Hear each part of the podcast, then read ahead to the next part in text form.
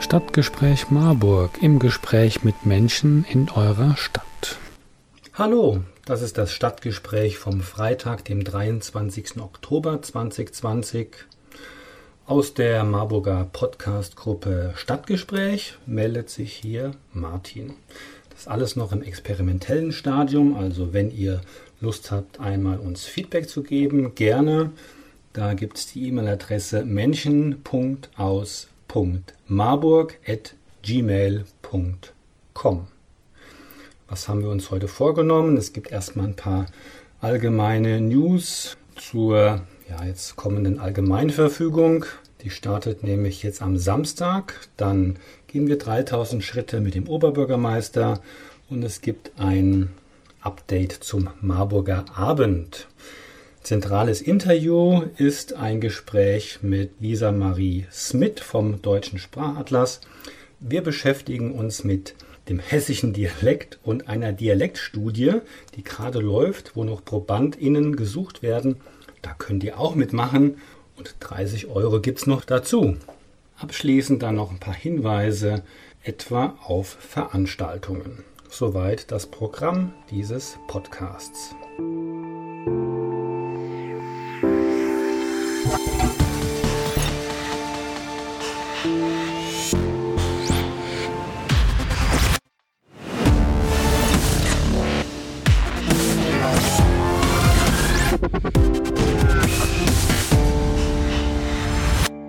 Erster Hinweis. Jetzt mit dem Samstag, dem 24. Oktober, da gibt es vom Landkreis Marburg-Biedenkopf eine neue Allgemeinverfügung, weil die Corona-Lage sich ja zuspitzt. Wir sind jetzt mit dieser Inzidenzzahl über 100. Das heißt eigentlich tiefrote Alarmstufe. Es gibt weitere Einschränkungen, wie man sich im öffentlichen Raum bewegen kann und darf. Da das alles ziemlich im Fluss ist, würde ich euch einfach vorschlagen, schaut immer in die Medien, also auch hier in den Podcast, wo wir das sicherlich auch noch präsentieren oder präzisieren werden, aber auch einfach auf die Website des Landkreises Marburg-Biedenkopf, denn da wird das ein bisschen genauer spezifiziert, insbesondere wenn für euch noch ein bisschen mehr dranhängt, nämlich Gastronomie. Da soll es eine Sperrstunde 23 Uhr und die ist jetzt vom Gericht auch schon gekippt. Deswegen haltet euch einfach auf dem Laufenden, wie das ja in diesen unwägbaren Corona-Zeiten eigentlich gang und gäbe ist. Leider. Aber wir schaffen das.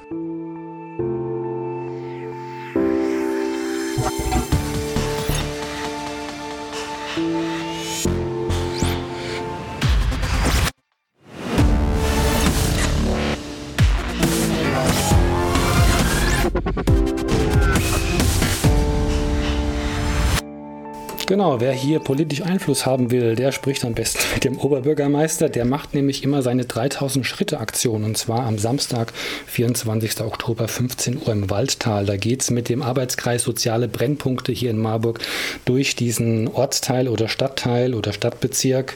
Da könnt ihr euch anschließen. Ist immer schön. Eine kleine Gruppe, meistens nur 15 bis 20 Leute. Aber wenn ihr es geschickt anführt, habt ihr auch mal wirklich zum kleinen Gespräch, kleiner Austausch, habt ihr den Oberbürgermeister Bürgermeister auch mal für euch.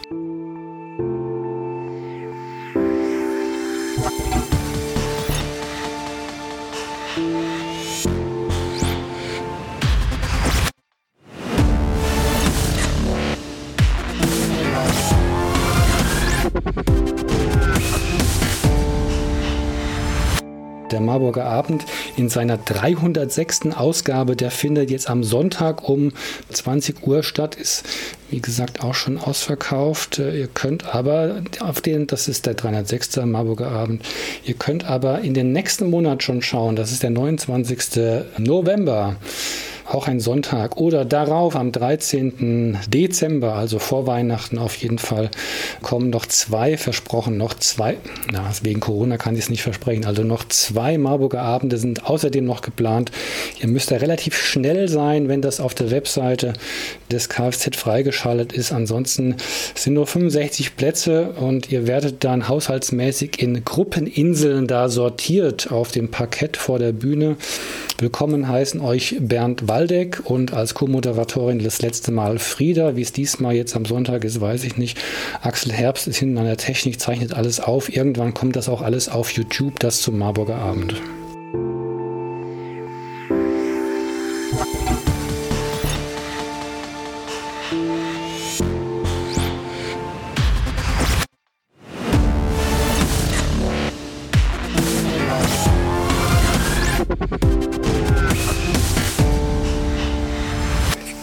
Geht es euch auch manchmal so? Ihr sitzt in der Mensa oder Kantine, lümmelt im Zug rum und da sitzen zwei Freundinnen oder Freunde vor euch, die flink zwischen zwei Sprachen wechseln. Der Satz fängt Türkisch an und hört Deutsch auf oder fängt Spanisch an, hört Englisch auf. Das geht so ineinander über.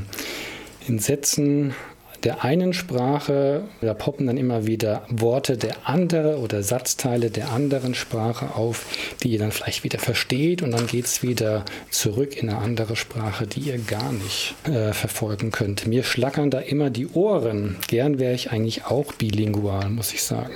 Also von der Muttersprache her. Und das wäre ich umso lieber, als ForscherInnen längst herausgefunden haben, dass mit Zweisprachigkeit auch eine gewisse kognitive Fitness einhergeht.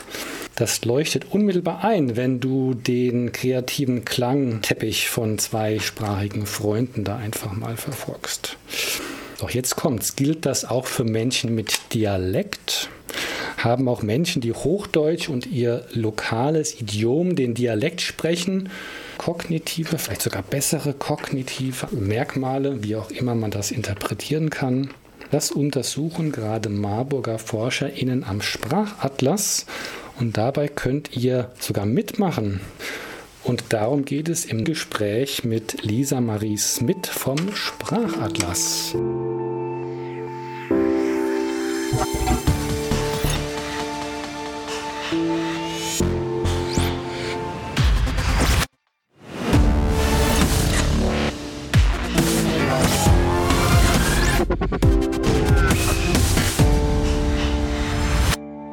Frau Smith, können Sie mich hören? Hallo, ja. Genau, erst vielleicht nochmal zum Hintergrund, weil jetzt viele vom Sprachatlas gehört haben, das Gebäude kennen. Vielleicht können Sie kurz mal erläutern, was der Sprachatlas eigentlich hier in Marburg macht, was die ForscherInnen da machen und auch, was Sie persönlich dort untersuchen. Ja, also der Deutsche Sprachatlas oder für mich im, im Alltagsgebrauch der DSA ist erstmal ein Forschungsinstitut der Uni Marburg, wo regionale Sprache dokumentiert und untersucht wird im Großen und Ganzen. Dabei ist der DSA tatsächlich die umfassendste Gesamterhebung oder liefert die umfassendste Gesamterhebung von Dialekten einer Sprache, also des Deutschen, weltweit. Also wirklich große Forschungsvorhaben, die da geschehen. Und wer da auch vielleicht einfach mal reingucken oder reinhören möchte, darf gerne mal auf regionalsprache.de selbst sich ein Bild davon machen. Da gibt es das Sprachgis, wo man sich die Dialekte von verschiedenen Orten hier aus der Region, aber auch weit darüber hinaus ähm, einfach mal anhören kann. Genau, jetzt vielleicht einen Schritt zurück. Und zwar ähm, zur gerade von mir auch angesprochenen Zweisprachigkeit. Was weiß die Forschung von Unterschieden bei Menschen, die zweisprachig aufwachsen und die nur eine Muttersprache oder einsprachig eben auf die Welt kommen oder halt sich das Leben da so erobern? Ja, die Forschung ähm, war da tatsächlich lange Zeit etwas umstritten. Man ist erstmal davon ausgegangen, so um die 60er, 70er Jahre, dass Zweisprachigkeit im Vergleich zur Einsprachigkeit Kinder beim Spracherwerb ja eigentlich überfordern müsste. Das Gehirn kann dazu ja eigentlich gar nicht ausreichen. Ähm, dazu kam aber dann auch schnell eine Gegenbewegung, dass man dann festgestellt hat, naja, vielleicht ähm, liefert Zweisprachigkeit doch nicht unbedingt kognitive Nachteile, sondern eher Vorteile. Heutzutage ist das alles immer noch in Diskussion, aber man geht davon aus oder man kann sagen, dass man tatsächlich kognitiv flexibler sein muss. Dabei kann man aber dann letztendlich doch ein bisschen schwer verallgemeinern, noch zumindest, weil es auch immer noch mal darauf ankommt, welche zwei Sprachen man tatsächlich spricht und auf welcher sprachlichen Ebene man untersucht. Aber es kann eben kognitive Fähigkeiten beeinflussen oder fördern, wie zum Beispiel die Selektion, also die Auswahl beim Hören von Sprache in lauter Umgebung, also die Geräuschunterdrückung. Und es können auch Langzeitveränderungen tatsächlich im Gehirn sichtbar sein, dass man eine höhere Neuronendichte in bestimmten Gehirnregionen nachweisen kann. Also bei Menschen, die zwei Sprachen sprechen. Genau, ja. Mhm. Genau, jetzt nochmal zum Punkt, was Sie genau forschen. Und das geht ja in die Richtung Dialektsparte des Sprachatlases. Vielleicht können Sie da Ihre Motivation zum aktuellen Projekt nochmal beschreiben. Genau, also aufgrund dieser ähm, Zweisprachigkeitsforschung haben wir uns im Deutschen Sprachatlas gefragt, ob die Fähigkeit, einen Dialekt zu sprechen, mit der Fähigkeit verglichen werden kann, eine andere Sprache zu sprechen. Und dazu hatten wir letzten Sommer schon ein paar, also hatten wir schon Probandinnen und Probanden da, die Dialekt sprechen, die da so ein paar Aufgaben quasi mit uns gemacht haben und sich für uns ins MRT gelegt haben. Und jetzt sind wir gerade daran, die Kontrollgruppe zu untersuchen, also tatsächlich Menschen hier aus Marburg oder der äh, Region, die keinen Dialekt sprechen, auch nicht bilingual sind, also nicht zweisprachig, ähm, am besten so zwischen äh, 30 und 55 Jahren alt sind und kein Metall im oder am Körper haben, so diese MRT-Untersuchung. Und genau, falls da noch Leute sind, auf die das zutrifft, die sind sehr herzlich eingeladen, da noch für 30 Euro Probandenvergütung mitzumachen bei unserer Studie. Genau, jetzt haben Sie alle Eckpunkte untergebracht quasi. Wir ja, genau. müssen vielleicht sagen, äh, die Zahl der Probandinnen ist ja in beiden äh, Gruppen quasi 26 ungefähr. Und Sie suchen ja dann für die, die nur eine Sprache sprechen, nur mit der Hochsprache aufgewachsen sind, noch ungefähr, so habe ich es da im Vorgespräch gelernt, so acht Leute, acht Menschen. Genau, das wäre echt super, ja. Und da haben Sie auch gesagt, die sollen so zwischen 25 und 55 Jahre alt sein, hier in Marburg im Umkreis aufgewachsen sein, keinen Dialekt gelernt haben. Das ähm, trifft eigentlich so ein bisschen auf mich zu. Jetzt ist die Frage natürlich, was kommt da konkret auf mich zu, wenn ich jetzt bei Ihnen da mich als Proband quasi da registrieren lasse und zu Ihnen komme? Was sind die? Genau, also erstmal hätten wir E-Mail-Kontakt und würden Termine ausmachen und zwar genau zwei. Der erste Termin ist meistens der bei uns im Deutschen Sprachatlas dauert so ungefähr eine Stunde. Da würden Sie dann erstmal Fragebögen ausfüllen, unter anderem zu Ihrer Sprachbiografie, also wie sind Sie aufgewachsen, sprechen Sie Dialekt oder nicht, bestenfalls nicht, denn das suchen wir ja aktuell. Wann und wie verwenden Sie den Dialekt oder eben das Hochdeutsche mit Freunden, an der Arbeit und so weiter. Da gibt es so einige Fragen erstmal zum Ausfüllen. Und dann würden wir ein paar Aufgaben mit Ihnen am Bildschirm machen, einfach so ein paar kognitive Aufgaben, wie zum Beispiel das Verstehen von Sätzen, wo ein Rauschen unterlegt ist, wo man dann wiedergeben muss, was man verstanden hat oder was man glaubt verstanden zu haben. Das macht, glaube ich, eigentlich auch sogar ein bisschen Spaß, würde ich sagen.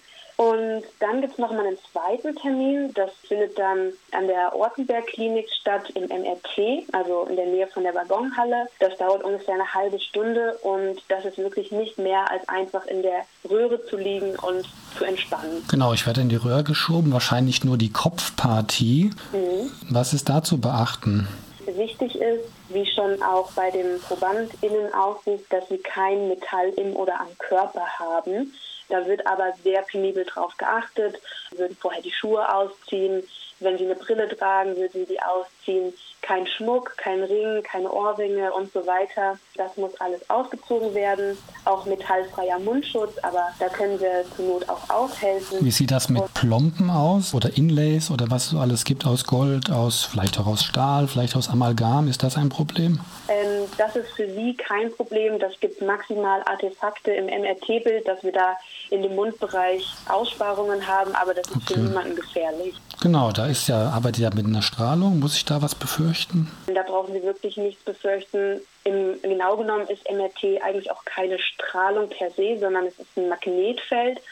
Genau. Wir haben alle als Kind, glaube ich, schon mit Magneten gespielt, wenn das auch eine ganz andere Form ist, aber es ist letztendlich für den Körper nicht schädlich, es ist kein Eingriff es werden keine Verbindungen im Körper irgendwie verändert oder beeinflusst, wie jetzt zum Beispiel beim Röntgen. Also es ist wirklich ungefährlich. Was gibt denn Ihnen den forscherischen Kick an der ganzen Sache? Was macht Ihnen daran Spaß, dass Sie dieses Thema quasi jetzt erforschen wollen und müssen? Ich persönlich finde tatsächlich am interessantesten, dass wenn sich tatsächlich zeigen würde, dass es ähm, kognitive Vorteile sozusagen gibt, wenn man eben den Dialekt und die Hochsprache spricht, dass wir schon mal auf der einen Seite einen völligen Imagewandel des Dialekts hätten. Denn die letzten Generationen sind größtenteils ohne aufgewachsen. Ich zum Beispiel auch, weil es immer hieß, naja, wenn man was erreichen will, wenn man gescheit lesen und schreiben lernen will, dann sollte man kein Dialekt sprechen als Kind. Vielleicht ist es ja genau andersrum.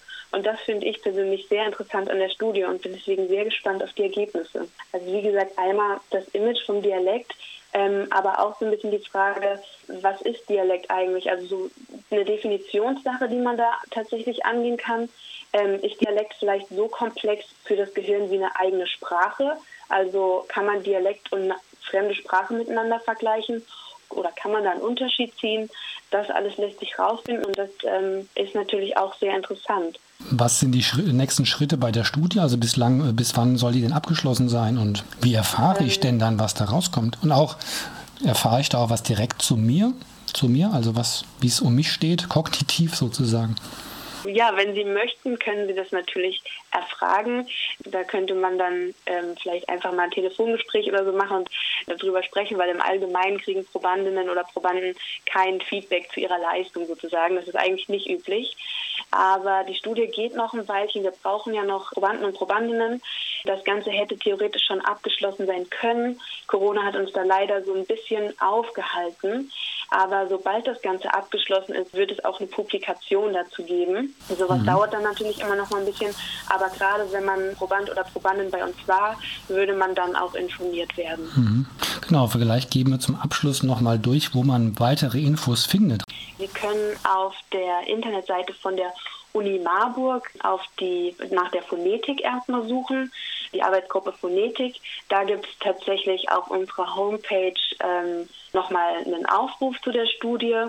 Ansonsten, wenn Sie uns direkt kontaktieren möchten, ist es immer am besten per E-Mail.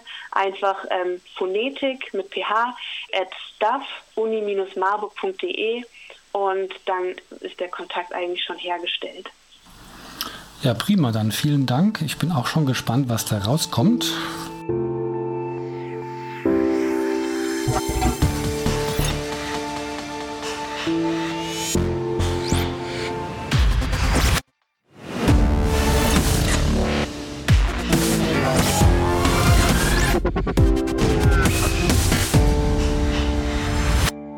Es gibt eine ganze Reihe an Veranstaltungen. Hier habe ich ein paar Hinweise. Zum Beispiel, das finde ich ziemlich cool, das Landestheater bewirbt eine Veranstaltung, die gar nicht stattfindet. Ihr könnt da Karten erwerben für die Veranstaltung, die nicht stattfindet. Und der Erlös dieser Karten, der geht an das Theatre Relief Group in Lebanon Projekt. Also äh, an Menschen, die gleich mehrfach gerade in schwierigen Verhältnissen sind. Einmal wegen bürgerkriegsähnlichen Zuständen im Libanon, dann natürlich die Corona-Krise und dann natürlich auch noch dort die überregionalen Verwerfungen im Nahen Osten. Das macht es alles ganz schwierig. Das Landestheater hat direkte Kontakte in den Nahen Osten, nach Palästina, nach Libanon. Und da wird einfach Support ausgeübt mit diesem, ich finde, ziemlich spannenden, interessanten Projekt oder diesem Projektansatz, denn das Projekt besteht ja letztendlich aus einem Nicht-Projekt. Beirut No Show Tonight, so heißt die Performance, die nicht stattfinden wird und die findet nicht statt, weder heute noch am Projekttag, dem 27. Oktober. Auf der Homepage des Hessischen Landestheaters kann man da Karten kaufen und der Erlös, der geht direkt an die Theater Relief Group in Lebanon und kommt da den TheatermacherInnen zugute. Dazu heißt es von der Aktion, wir haben Menschen verloren, wir haben unser Zuhause verloren, wir haben Nachbarschaften verloren, hier versagt uns die Sprache. Dies ist die Zeit, um aktiv zu werden, etwas zu unternehmen, aber es kann nichts auf der Bühne stattfinden. Und deshalb lädt das Landestheater uns und euch ein zu dieser Nicht-Performance. Schaut einfach nach unter www.hltm.de.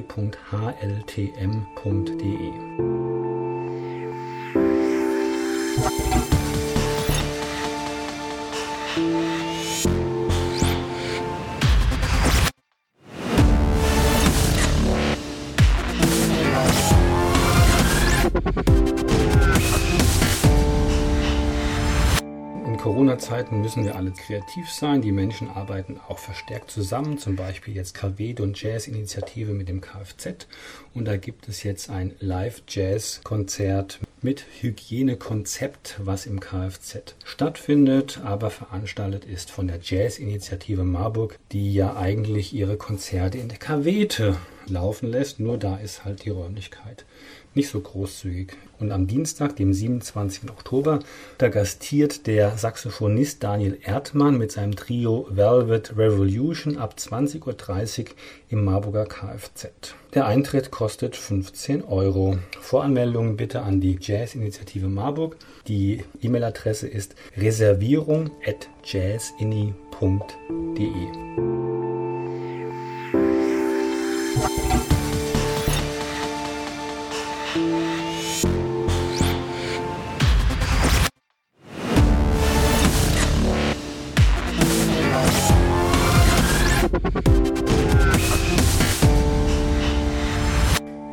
Ja, das Ende der Welt, wie wir sie kannten und wie wir morgen leben werden. Könnt ihr damit was anfangen? Eigentlich gerade zu Corona-Zeiten macht sich jeder darüber Gedanken. Und das ist auch das Motto der Ringvorlesung der Justus-Liebig-Universität Gießen. Das Ende der Welt, wie wir sie kannten und wie wir morgen leben werden. Das wird von dem Politikwissenschaftler Klaus Leggevi veranstaltet und er hat hochkarätige Gastredner da versammelt, die allerdings, so wie ich das überblicke, alle im Livestream dann präsent sind. Das heißt, wahrscheinlich aus dem Robert Koch Institut oder von zu Hause, da spricht dann Professor Lothar H. Wieler, den man fast täglich jetzt wieder in den Medien hört. Er ist ja der Präsident des Robert Koch Instituts in Berlin. Der spricht da am 16. November 2020. Der Livestream startet jeweils gegen 19 Uhr CT, also pünktlich. Und Professor Lothar Wieler, der spricht dann über das Robert Koch Institut, Doppelpunkt, zentraler Akteur in der Bewältigung der SARS-CoV-2-Pandemie. Dann gibt es noch von Professor Anna Bettina Kaiser einen Vortrag am 23. November mit der Fragestellung Demokratie perdu, wie man einen Ausnahmezustand beendet. Dann noch Professor Sieghard Neckel, der ist Professor für Gesellschaftsanalyse und sozialen Wandel an der Universität Hamburg. Der spricht am 7. Dezember, ebenfalls 19 Uhr per Livestream, zum Thema Katastrophenzeit. Wie fundamental muss der gesellschaftliche Wandel überhaupt sein? Fragezeichen. Also was muss passieren, damit wir sozusagen endlich mal uns ändern und unser Umfeld damit auch. Dann auch ganz hochkarätig am 25. Januar 2021, da ist tatsächlich auch Professor Hans-Joachim Schellenhuber vom Potsdam Institut für Klimafolgenforschung im Livestream zu hören. Er macht eine neue Erzählung der Moderne. Das ist sein Vorlesungstitel. Abgeschlossen wird das Ganze, nein, nicht abgeschlossen. Es gibt noch zwei Vorträge, einmal von Professor Uwe Schneidewind aus der Universität Wuppertal, der spricht über die Rolle der Städte nämlich Zukunftslabore, Doppelpunkt, Städte als Suchräume für neue Zukünfte, Fragezeichen. Ist natürlich interessant, weil Marburg mit seinem Klimaaktionsplan da Akzente setzen will. Deswegen schöner Überblick vielleicht, was machen die Städte, was ist die Rolle der Städte, was ist unsere Rolle in diesen Städten.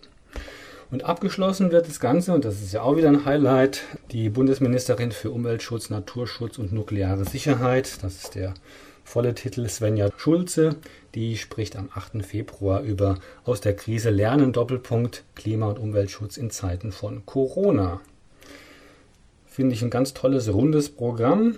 Das könnt ihr über die Homepage der JLU, also www.uni-gießen.de abrufen. Das sind alles Livestreams, die an den jeweiligen Tagen um 19 Uhr beginnen.